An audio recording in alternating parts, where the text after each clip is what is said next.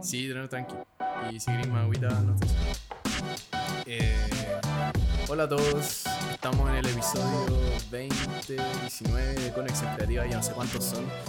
Y me encuentro acá con Pola. Pola es diseñadora. Eh, nos va a contar como su proceso artístico, su proceso creativo de sus diseños. Eh, ¿Todavía se encuentra, todavía te encuentras en tu carrera, Pola? Sí, pero no. Porque, claro, terminé lo que sería toda la parte que pregrado, todo lo que es ir a la sala y estudiar, pero, pero básicamente me queda la última patita que era proyecto de título y sacar el cartón nomás. Ya, te queda como. Ya, entiendo. Pero bueno, eso, bienvenida al podcast. Eh, gracias por venir. De verdad que. Gracias. Eh, es un honor tenerte. De verdad que todas las personas que están viniendo, que crean en este proyecto, de verdad que. Bueno, muchas gracias por, por haber venido, por no, muchas gracias. Yo agradecida realmente, sobre todo porque me hace muy feliz que cada vez más gente vea mi trabajo, así que bacán. Oye, sí, de hecho, claro, esta es una oportunidad para que te puedan conocer. A veces, claro, cuando subí una imagen en Instagram, tú decís, ya, pero ¿cómo es la vida de esa persona? Y en un podcast se puede como profundizar un poco eso, como saber un poco de eso. Y de hecho, quiero partir ahí como... Eh, lo he dicho varias veces, pero me gusta partir en el inicio de mis invitados como ¿Cómo parte eso? ¿Cómo parte esa, esa pasión por el diseño, el arte? Eh, ¿Cómo parte ese bichito? Uf, ponte cómodo porque esta es una historia larga. Ya, wow, vamos. No voy a tratar de resumir lo más posible porque muchos, hace muchísimos años atrás, em, yo desde chica siempre he dibujado. Así, mm. al año y medio tuve como mi primer dibujo que tenía una forma abstracta que según yo era un pato. Pero honestamente todavía está en una carpeta y efectivamente es un pato. Es un pato. Sí, es como cubista, eso sí. Pero sí, no, y siempre me gustó dibujar. Tuve la suerte, muy buena suerte, que mis papás, en vez de cortarme las alas, me lo dan todo. Entonces era como, la niñita dibuja, ya, toma estos lápices y estos lápices y croqueras. y Súper importante eso, sí. Totalmente, me lo alimentaron siempre. Lo que sí es que nunca fui, por ejemplo, a una academia de arte normal porque, porque con mi familia queríamos que yo experimentara como todo lo que es el proceso normal de una vida siendo estudiante en colegio común y corriente acá en Chile. Eh, pero siempre era la que dibujaba en el colegio, la que hacía el papelógrafo, la que hacía el mural para las alianzas, y de ahí va adelante. Y cómo encontré el diseño, porque igual es súper interesante no dedicarse a la carrera de artista, ¿cierto? Como que eso es lo mm. que esperan de harta gente. Y normalmente los que dibujan bien se dedican a cualquier otra cosa. Voy a decir que yo dibujo bien, pero que me apasionaba mucho. Eh, y me acuerdo también a la tierna edad de 8 años que a mi mamá le encantaba llevarme a casa ideas. Y lo encontraba brutal. brutal. Hoy un panorama eso. Totalmente. ¿sí? No, Casa Ideas de los 90 era como wow. Y tenían muebles y tenían estas como cajitas para guardar cositas y todo, todo eran objetos que eran muy ricos por sí mismos. Como que todo llamaba la atención, no sé si te acuerdas o, fuiste para allá cuando chico. De todas maneras sí, de todas maneras sí.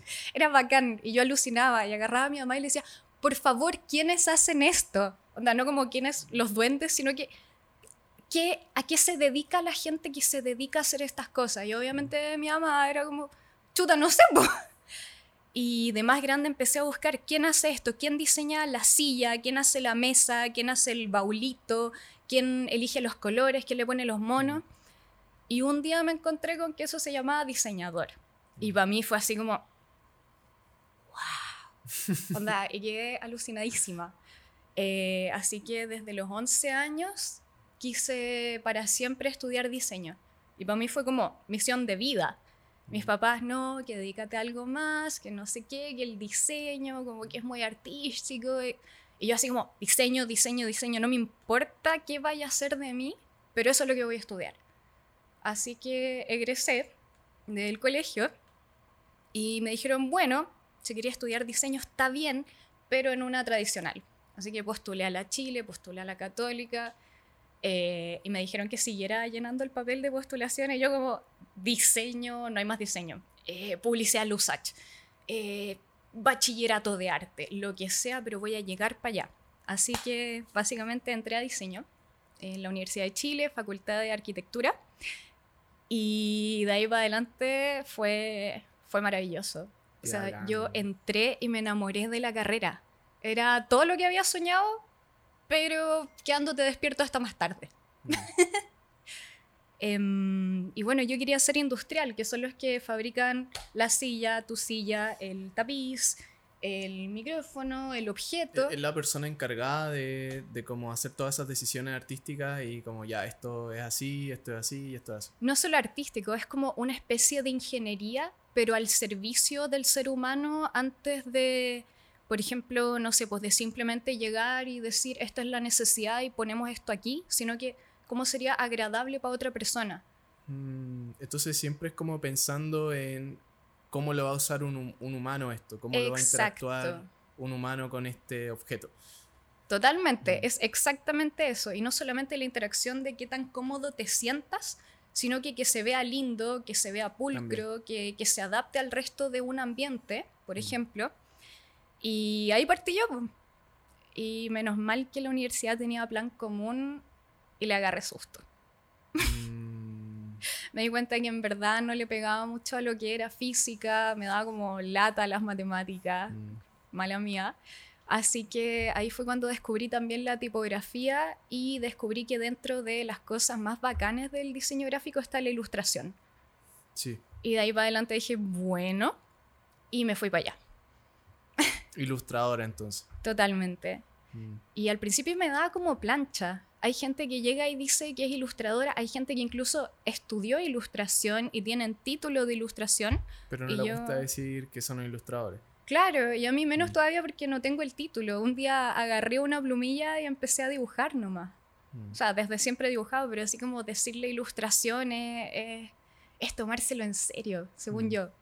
Sí, sí, de todas maneras. Sí.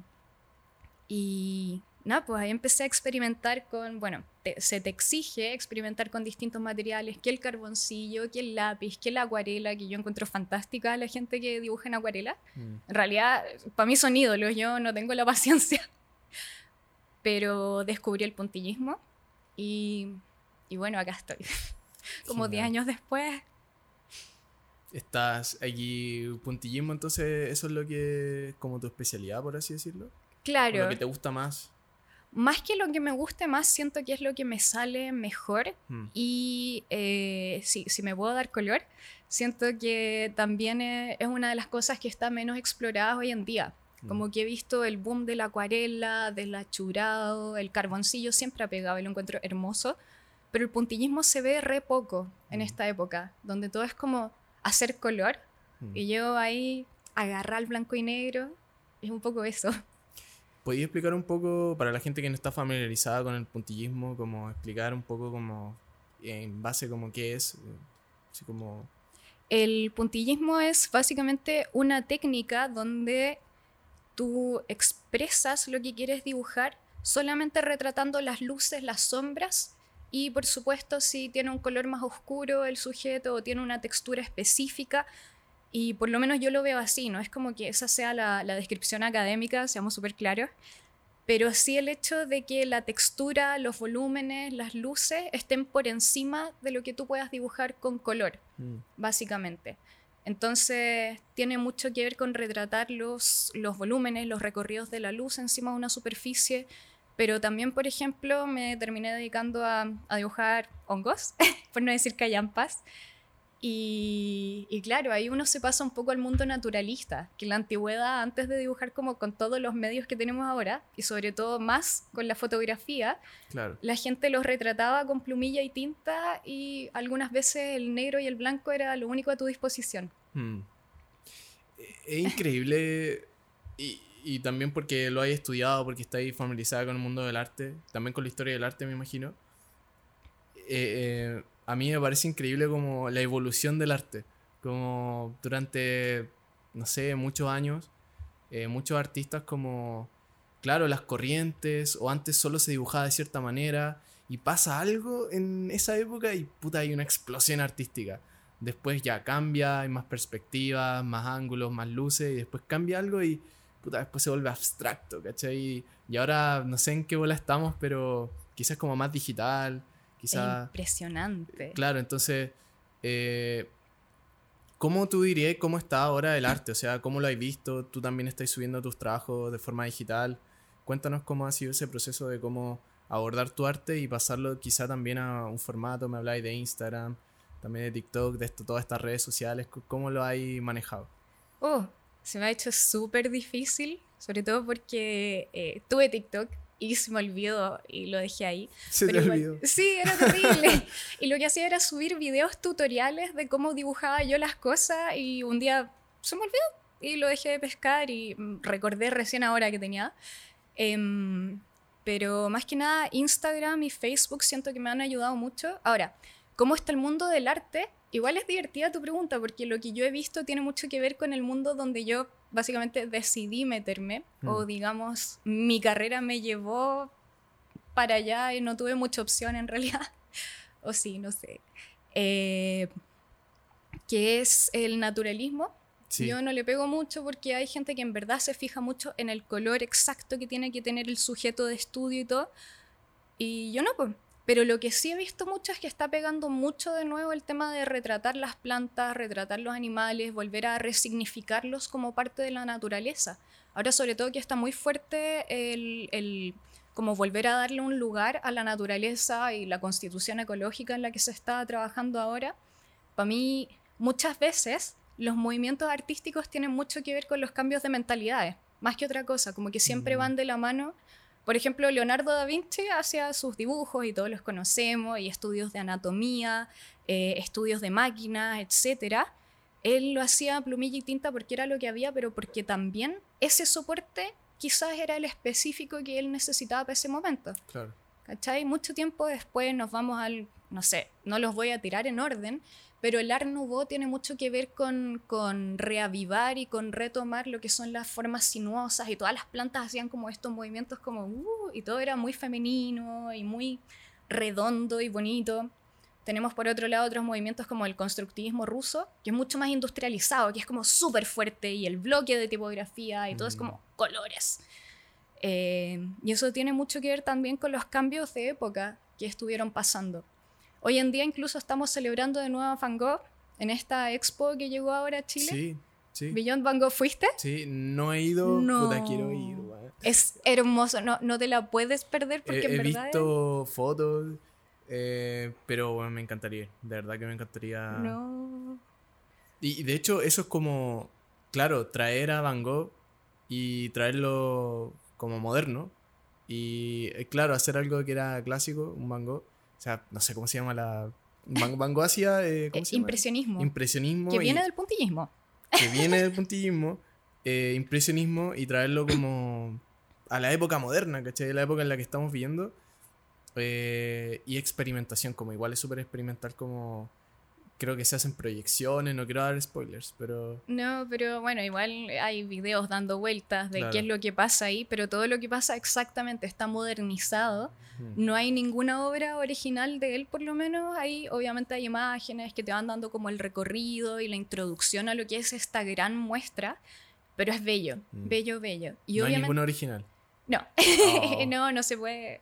Son muy caras, esas están en los museos de Francia, me imagino multimillonarios se las tienen en sus casas, Yo creo que va más por ahí, como que ya casi no quedan obras que no estén en manos de coleccionistas. Claro, coleccionistas, que, claro, brígidos, y los Van Gogh son bien cotizados igual. Se han vendido por...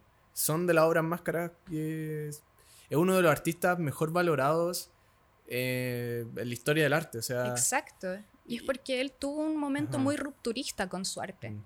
¿Tuviste la película que se hizo de él hace poco? No. Eh, se llama como. no me acuerdo, pero también la quiero la quería ver, weón. Eh, pero habla de, claro, de su historia. Bueno, él tuvo una historia bastante deprimente también. Sí. Eh, bien solitaria y nunca conoció el éxito. Ese es la, uno de los artistas que, que tiene tanto éxito ahora que es como puta. si hubiese vivido unos años más o si la gente hubiese valorado su arte en esa época, porque hay distintos artistas que a veces hacen arte, pero que no lo se valora en, ese, en esa época, en ese tiempo, pasan 40 años y se revaloriza y bueno, es, lo, es la bomba. O sea, hace 100 años que vivió Van Gogh. Mm. hubiera vivido ahora, yo creo que exitazo. Wow, Sobre sí. todo con las redes sociales que es tan fácil darse a conocer y todo. Y este personaje lo que siempre quiso fue crear cohesión en el mundo artístico y encontrar a gente que pensara como él. Y crear una comunidad de artistas que compartieran como su ideal de, de pintar. A él le gustaba mucho el campo y le gustaban también como la simpleza de cualquier ambiente.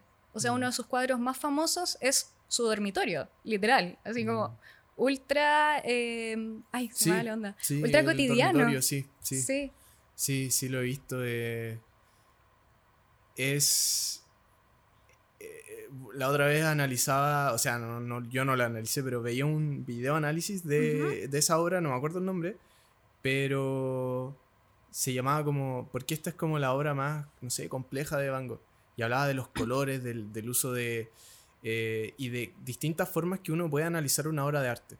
Porque la puedes analizar por la técnica, por el contexto, por lo que estaba viviendo el artista en esa época. Eh, también con los Picassos podía hacer mucho eso. Eh, hay una obra que también la analizaban que era de un hombre pescando Ajá. y dos chicas viendo los. Este es un Picasso. Y dos chicas estaban viendo como. Y había otro chico acá. Entonces tú lo podías analizar como ya, eh, obviamente cubismo, pero. y los colores, o. pero también la podía analizar con. Bueno, ella era la amante de Picasso. El pescador es Picasso. Y está eh, pescando un pescado, pero mira cómo está. Y, ah, y eso es porque esto. Entonces es bacán como el, el arte se puede analizar de distintos puntos de vista. Exacto. Ahora, yo me preguntaría, igual viendo esos análisis, ¿es eso lo que quiso expresar el artista? ¿O este compadre simplemente se imaginó Se una fue obra y fue como, voy a hacer a alguien con un par de chiquillas que están mirándolo mientras pesca? Y chao. Y chao. ¿Cachai? Porque muchas veces he pensado así como Van Gogh, por ejemplo, lo mismo, llegó y pintó su pieza porque era lo que le gustaba mirar, Mm. le gustaba vivir ahí, anda a saber. Bueno, una de esas tiene un análisis detrás y no quiero desmerecer el análisis que le hicieron, Mm. pero de repente pienso cuando uno analiza las cosas, sobre todo en la universidad, que nos pasó que teníamos que mirar y era como, pero profe, ¿de verdad? Mm, Como mm, que... quiz- quizá, y en el arte también, quizá a veces caemos en un sobreanálisis de las cosas. sí. Eh, yo que estudié cine, hay muchas películas que ya tienen 10.000 análisis. Hay un director súper famoso por esto que eh, eh, Lynch, ¿Ya? David Lynch, que puta, el weón tiene películas así muy locas. Y Blue, Blue Velvet creo que es una de sus películas, Oh. no, no la recuerdo muy No bien. me acuerdo cuál es más vi de él, pero me acuerdo cuando chica haber visto Alicia en el País de las Maravillas, la adaptación que hizo él, y tuve Ya. pesadillas como dos semanas. Es muy oscura. Weón, totalmente.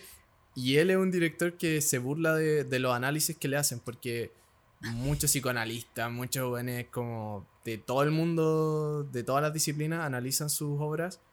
Y él dice, weón, solo quería que la cortina fuese azul, ¿cachai? Pero no, Mm. no la pensé, ¿cachai? Dejen de analizarla, es solo azul porque es azul. Eh, entonces, claro. O, o quizá el weón como que sí, lo analiza, lo piensa mucho y, y la deja ahí como, ah, no, yo en realidad no hago esos análisis, pero en realidad el weón sí analiza sus películas, nunca vamos a saber. No, yo creo que Eh. también pasa por ahí, en una de esas es como intencional negarlo. Intencional puede ser y, y te creáis como una imagen enigma. Eh, también con otro- conozco otros artistas que ni siquiera se les ve la cara, como que son artistas que, bueno, uno de los más grandes también artistas modernos, eh, Bansky, que nadie sabe Mm. quién es, se ha hecho documentales de él, nadie sabe quién es y, y sus obras son cotizadas por millones de dólares. Pero porque- encuentro demasiado loco que se hayan hecho documentales sobre él sin que aparezca él directamente. aparezca. Me acuerdo, sí, tuvimos que verlo en una clase, eh, el de Mr. Brainwash. Sí, que partía con Banksy, pero al final es como el recorrido que hace Mr. Brainwash tratando de seguir sus pasos y era como, qué gran película, no tengo idea de qué tengo que aprender de acá, mm, pero es, es genial y su Mm. obra lo representa y punto. mm. ¿Qué, Quizá ¿Qué opináis de él? me agrada mucho. ¿Te agrada mucho? Honestamente sí, me encanta Mm. su forma de cuestionar las cosas, eh, me encanta cómo la fineza de su trabajo, porque igual trabaja con, con elementos que son súper toscos. Mm. O sea, la pintura en spray con stencil no es algo que uno diga como, "Hmm, qué terminaciones. Pero, Claro. no, ¿cierto? Mm. pero el hecho de que tenga distintos stencils para darle más profundidad a una pieza, o por ejemplo esta que se subastó, que apenas alguien dio el precio en la subasta, la cuestión se... por una Igual máquina. brígido, weón. Sí, es Sí. como loco. Está cuestionando todo. Mi arte no se vende. Mm. No, lo encuentro, lo encuentro bacán. Para mí es un grande. Sí, no, es, es un grande. Eh, ¿Cuál es tu proceso artístico? Y, y también hablemos un poco de eso, de cómo llegaste a- al mundo de los hongos. Para...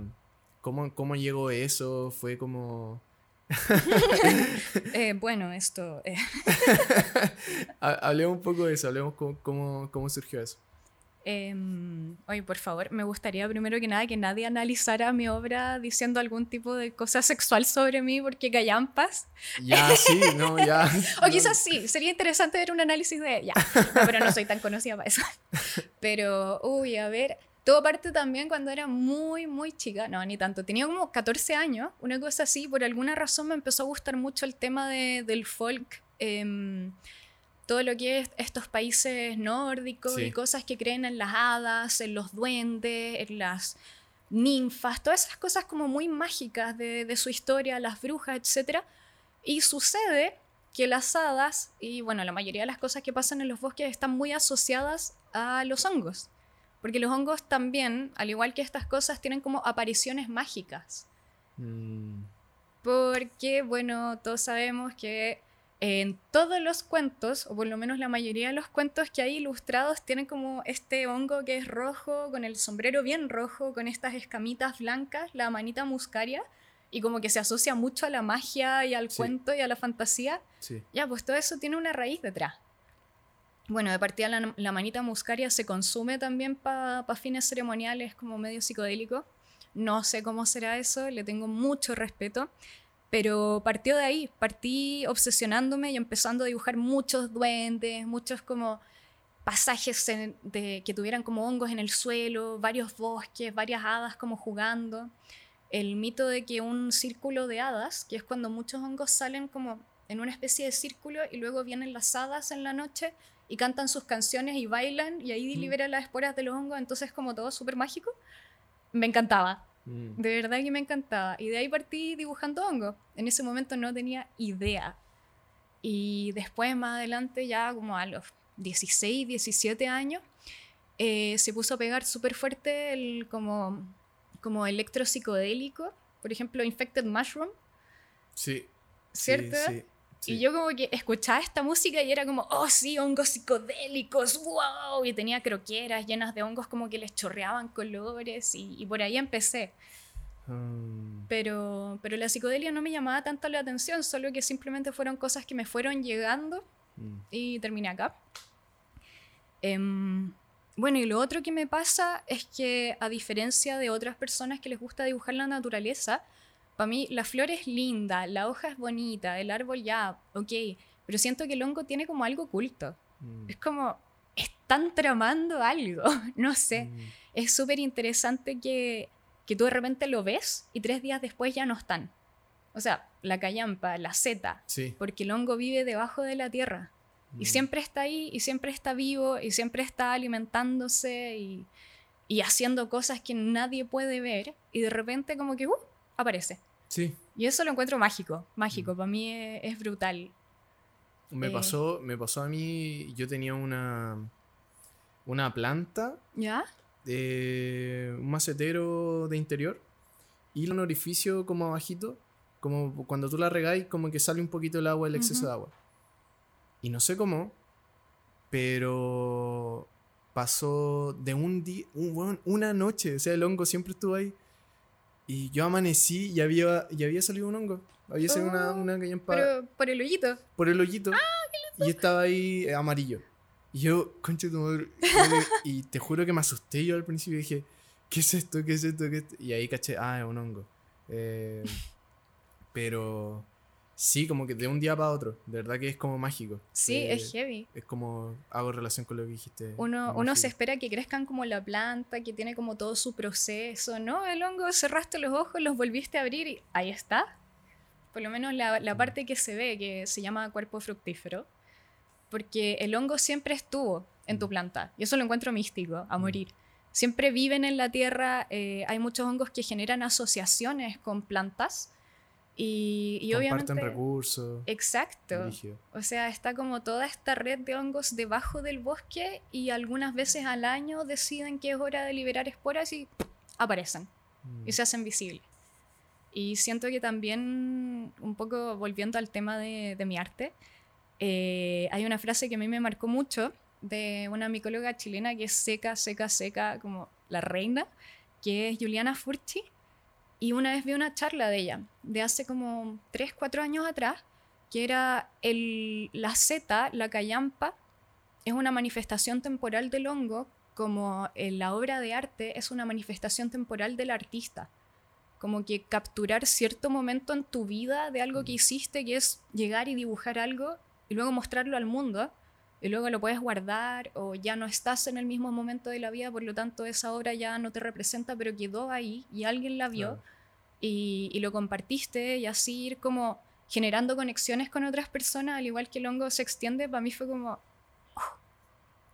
quedé para adentro. Mm. Y de ahí para adelante he tratado de que, de que todos mis trabajos tengan un poco de eso. Mm.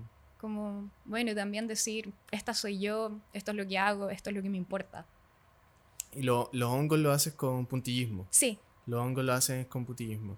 Y la gente, por ejemplo, ¿dónde puede ver esa eh, tu trabajo? Eh, en mi Instagram o en mi Facebook. Aunque Mm. realmente Facebook casi nunca me llegan las notificaciones, así que no sé si me han escrito. Pero en mi Instagram, por sobre todo, es. Qué vergüenza. callampoli.art. Así como callampa, pero con poli y terminado en punto .art. Mm. A-R-T como arte. Arte. Va a aparecer acá. Eh, también te- Oh. Sí. ¡Yay! De hecho, acá está volando. Eh, ¿Cuándo? O sea, perdón. ¿Tú vendes también tu... la gente te puede comprar estas obras? Absolutamente sí. Ya. Me pueden comprar reproducciones de esas obras, que es como lo que más se está moviendo, porque eh, me voy a dar color. Sí. el Date color año- nomás, esto para eso es. Muchas gracias. Por eso no hay un color tan fuerte acá. por- Queremos que te des color. Uh, ya, eh, no, el año pasado hice una, una gráfica. No, Ah, una, una gráfica. gráfica. solamente, una ilustración grande que decía funga. Y la idea es que representara como todo lo que es la, la... Uy, se me da el nombre. Bueno, da lo mismo. Todo lo que representa el reino fungi. Pero tenían las letras funga, entonces crecían líquenes alrededor, que los líquenes también son como mi gran amor, entre Mm. paréntesis. Y eso fue mostrado en el festival de Telluride, cuando Ya. otra vez, Juliana Furchi dio su charla keynote para, eh, ¿cómo que se llama esto? Em, uy, se me da el término. Introducir el acuñamiento del el concepto funga para Mm. la ciencia. Así como está la flora, la fauna, ahora tenemos la funga. Y para que Mm. fuera así como máximo impacto, hice esta ilustración y tenía colores y era... Bueno, ha sido una de mis obras más importantes. Y estaba ahí en ese encuentro. Sí, no, Ya. estaba en una pantalla que es así como del porte de estas murallas. Ya, brígido. ¿Cachai? Sí, no, Uh. fue brutal. Y yo desde mi pieza en Santiago de Chile como... ¡Estoy yo! Pero sí, eh, se han vendido varias reproducciones enmarcadas de eso, me la piden harto. Y también me piden reproducciones de otros cuadros y también sí, me puedes pedir encargos en puntillismo y puntillismo a color. Eso es lo que estoy trabajando harto ahora. Mucho proyecto que tiene que ver como, oye, queremos hacer algo para nuestro emprendimiento con hongos y ahí está uno como, démosle. Bacán, entonces como encargos originales, como quieren una Sí. pieza original, te dan un concepto y tú lo podéis desarrollar. Exacto, tal Mm. cual. Ahora, Mm. igual hago retrato, he hecho pocas veces animales, pero lo que más me piden por lo mismo es como un retrato, pero con una persona con hongos. ¿Ya? Brígido, Sí. como combinar, claro, tu arte que se basa mucho en, en el mundo fungi, pero también como con un retrato tradicional y tú puedes dibujar a una persona como que esté con hongos. Oh, bacán. Exacto, como que salgan de ti o crezcan de ti. Eh, de hecho, el 2020 gané, por votación por popular, pero gané un concurso con un autorretrato mío, donde, bueno, no tenía otro modelo porque estábamos en cuarentena, Mm. pero es una pose así y de acá salen honguitos, como de la cara. Y de acá también, y aparecen unos entre medio del pelo, y ese fue como... Siento que ese dibujo en particular me abrió la puerta a muchas cosas, y me pidieron varios similares de ahí para adelante. Todavía los estoy Mm, haciendo. Bacán. Sí. ¿Cómo, ¿Cómo estás de trabajo ahora? como tu carga laboral? Eh, Eh, ¿Te levantáis? Eh, ¿Tenéis como, ya, tengo que hacer esto, esto, esto? ¿Cómo un día en tu vida ahora? Así como, cuéntanos un poco. Wow, un día en mi vida lo más agradable que existe es que como renuncié a mi trabajo porque antes igual trabajaba part-time en un local, eh, me desperto a la hora que quiero. Genial. encanta. weón. Pero siempre es tipo 10 de la mañana, 11, si es que de repente me pasa que como la mayoría de los artistas les da como el chispazo de inspiración en la noche, Sí, no sé por qué es, pero ah, ¿me entiendes? sí, de todas maneras sí. ¿Cierto? Y ahí uno como que agarra la inspiración y no te diste ni cuenta y son las 4 de la mañana y es como, "Mm, necesito dormir. Em, bueno, eso pasa harto, pero sí tengo un itinerario por día, la típica como agenda rosadita con cositas lindas porque me encanta. pero tengo una agenda con todo lo que tengo que hacer, las metas para el final de la semana, las entregas y a medida que las voy cumpliendo, obviamente voy viendo como qué paso a primera prioridad y, y todo. Tengo un break de almuerzo entre medio.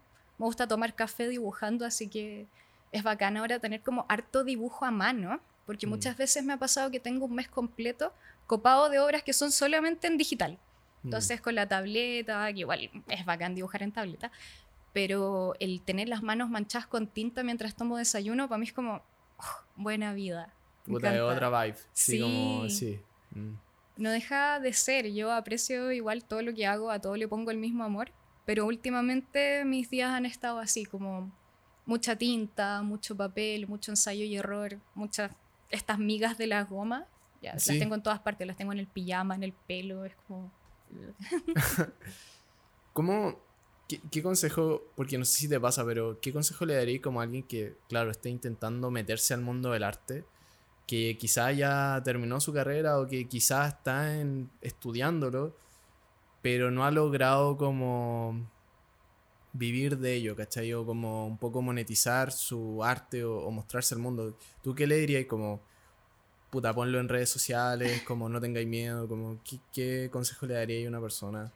Eh, lo primero, obviamente lo más sabido es no te rindas, que es como el consejo estrella siempre es no te rindas, día a día, todos los días cuentan como algo.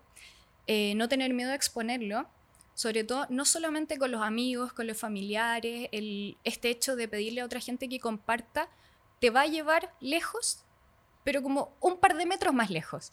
Para mí, voy a hablar como muy a título personal, lo que me ayudó mucho fue encontrar comunidades específicas para mi trabajo. O sea, una vez que uno encuentra un nicho, agárrate a él con uñas y dientes. Yo siento que va más por ahí, porque uno puede hacer de todo. Todo artista creo que tiene la, la propiedad de ser multifacético, bacán, pero cuando encontraste algo que no solamente tiene un lugar específico dentro de como una agrupación específica de gente, sino que también te llena mucho, Mm. métete ahí. Y métete y dale duro. Por ejemplo, yo encontré el tema de la micología y también de artistas naturalistas. Que Entonces, un nicho, es un nicho, nicho. Mm. Exacto, es un nicho y claro, quedo como un poquito afuera del resto del mundo del arte y de la ilustración y todo lo que pasa. Por ejemplo, tengo como cero contacto con lo que es manga. Igual Mm. lo lamento un poco porque no entiendo nada cuando me hablan de eso. y es como, oh. Pero, pero sí ha sido muy buena experiencia compartir con científicos. Porque siento que mientras más me hablan de su trabajo, como que mejor puedo entender yo lo que estoy haciendo Mm. y lo encuentro bacán. Y otro consejo es participen en concursos. No importa que no ganen, participa en concursos. Para mí, o sea, desafío, challenge, concurso que veas en Instagram, va a ser siempre una plataforma de exposición brutal. Mm. O sea, da lo mismo, la cosa es que se exponga tu trabajo y que se muestre. Y, y creo que una de las cosas más bonitas también es que te conozcan no solo porque alguien te pagó, sino porque alguien te dio a conocer. No quedarse ahí, muy importante. Uno no vive de la difusión, pero sí ser capaz de muchas veces colaborar con otras organizaciones y, y meterse cada vez más como, este soy yo.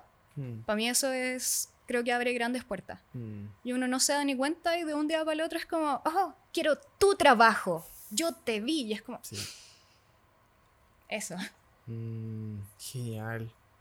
Pucha, te quería preguntar una última cosa, que aquí igual lo hemos hablado, bueno, JP igual está en ese mundo, no está en... Eh, ¿Tenéis tu, tu arte, no lo he pasado a NFTs o...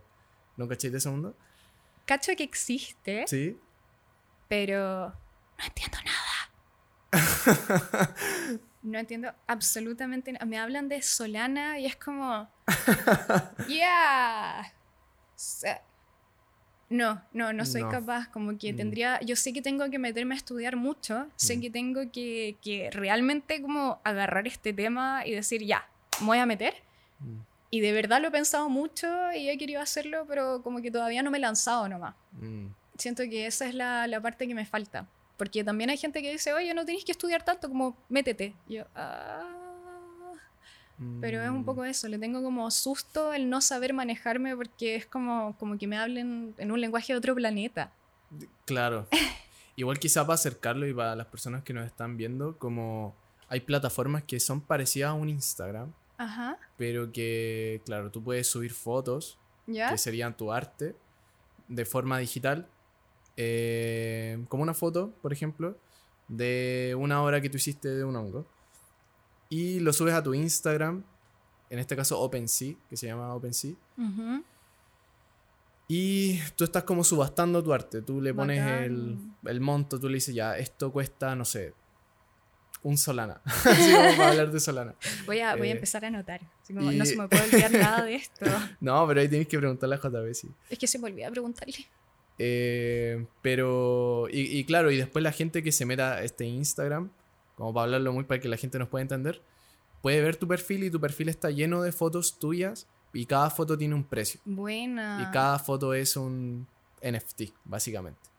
Eh, sí, también hay varios procesos, tenéis que tener una billetera, tenéis que pagar gas feeds. Y eso yo creo que asusta a la gente. Asusta que sea como, que no sea como Instagram, que subir la weá y, y listo. Y te olvidás y le pones un precio. Quizá las cosas se está volviendo más como para que sea más fácil, más, accesible para todos. Y yo creo que eso va a ayudar a muchos artistas como... eh, porque al final es eso, es una herramienta para artistas que puedan ser remunerados por su trabajo y, y los pone... Y esto es lo que yo he aprendido. Y al estar rodeado de, de gente que está en este mundo, yo he aprendido que básicamente es una herramienta que ayuda a artistas a exponerlos a un mercado. A un mercado que tiene... Y este mercado es líquido, entonces hay, hay plata ahí. Y hay coleccionistas, hay, hay gente que puede estar obsesionada con los hongos y bueno, te compra toda la colección. Y todo el año que, de trabajo quizá lo pudiste haber hecho en un mes. Entonces, por eso Oh. también, es claro, la gente habla de números como extraordinarios y a veces, claro, pasa. Pero sí, pues tenéis que... Me está seduciendo Ah. este mercado. Como que, mm, como que le quiero empezar a coquetear un poco al NFT. No entiendo nada, pero. Debiese, debiese. Y aparte, hablar con JP, que, que está metido en el tema y, y que te ayuda. Ayúdame. Hay un estudio acá, hay cámaras, o sea... Bueno, todos ayúdenme. Porque me encantaría meterme y entender, pero como que no sé por dónde empezar. mm, Si ese es el tema. Solo sé que existe que se llama NFT, sí, que es como Non-Fungible Token. sí. Y es todo lo que sé. Y existe Solana. Y la Solana es como algo. bueno, y lo otro De también. hecho, la solana es un, es un hongo. No, mentira. No, pero, pero igual también me da otro susto que es como si no me meto luego, ¿qué va a pasar cuando ese mercado se sature? Mm, Porque igual está creciendo súper rápido y gente que está haciendo NFT como con, con, con, ¿cómo que se llama? Con generadores automáticos donde uno le, Sí. le mete unos conceptos. Programado, sí. Sí. Ah, y- igual cachai. No, no, es que lo he visto por "Ay, yo no Instagram. cacho", y es como, ah, ya, pero igual pues, lo podéis programar y... Bueno, pero no quiero hacer algo así, po. quiero pintar yo, no ponerle como callampa, callampa, onírico y meter una imagen. Sí, no, no, no, no, no, no. La idea es que, claro, y ese otro concepto, eh, pero quizá tu, y tu nicho debiese ser de piezas únicas, tuyas, tener 5 fotos, 10 fotos de tu arte, que ya, que ya lo tienes, ¿cachai? Solo tenéis que ponerlo ahí. Y, y si ya tienes una obra de trabajo, y encuentro que para los artistas que ya tienen una obra de trabajo, y estos son años y años haciendo cosas y ya tienes como un catálogo. ¿por qué no ponerlo ahí? ¿Cachai? sí, te vaya a demorar un mes entendiendo la tecnología, porque claro, es una tecnología. Pero una vez ya lo entiendes y una vez puedes pagar esos gas fees, que de hecho en Solana son más baratos, son ¿Sí? sí, son mucho más reducidos que la otra red que sería Ethereum, que es más cara. Entonces, tenéis que hacerlo nomás, ¿cachai? Ya, Como- bacán. Porque sí. Eso, eso es un miedo muy grande, yo creo que de muchos Mm. artistas, el tener que pagar para ver si en una de esas tienes retorno de tu inversión y poder empezar a, a generar también de eso. Mm. Como que lata el tener que pagar. Mm, Sobre sí. todo. Sí, So- Solana, claro, te ofrece como eso. Eh, y lo que. Y lo otro es que tú también entiendes de nichos. Mm, ¿Cachai? O sea, tú misma estabas diciendo, chicos, los artistas, por favor, si encuentran un nicho, agárrense de eso. Yo no encuentro que, ha- que hay más nicho que una artista chilena de NFTs que haga hongos en gracias. puntillismo. Yo creo que, te juro que sería la primera. Te juro que no sé si hay más gente chilena que está haciendo eso. En Latinoamérica deben haber muy pocos. Ya. Y, y ya en el mundo, claro, deben haber algunos, pero de verdad que sería como de esas primeras personas que esté dando esos primeros pasos y Ya, basta, me quiero meter. Onda, ahora. Me, me ha convencido. Me ha convencido. después de este podcast vamos a tener esa reunión. sí, eh, definitivamente. Pero oye, no, de, de verdad que muchas gracias por venir. Muchas gracias a eh, ustedes por invitarme. Mencionemos de nuevo tu Instagram para, para que aparezca, lo, lo suelo poner al final, entonces eh, mencionémoslo de nuevo. Es instagram.com slash. Ah, ya. El usuario es arroba callampoli.art. Callanpoli.art. Pup, ¿Va a aparecer ahí? Ahí está. y ese, ese es tu Instagram personal y, y también... eh, No, es solamente el de arte. Ah, el ya. personal es, es Callampoli sin el art. Ya. Porque ya. me encantó el nombre y quería como acapararlo. Genial, Sí. genial. Entonces ahí pueden seguir tu trabajo. Eh, a nosotros nos pueden seguir en Spotify, en YouTube, en TikTok, en retoma en TikTok también si sí. buen algoritmo. Ya. Entonces tenemos NFT y TikTok. NFT y TikTok, cosas, tareas por hacer en esa lista. Reddit también. ¿Me vas a recomendar Reddit. Reddit? Puta, ¿sabéis que volá ya? Reddit. Eh, pero eso, muchas gracias por ver este podcast, muchas gracias por venir. Y nada, pues estamos, nos estamos viendo en el siguiente podcast. Muchas gracias. Se pasó muy bien. Gracias. Oh, me sentí bacán. Sí. ya cortamos, ¿cierto? Sí, ya, ya- o sea, siguen grabando las cámaras. pero-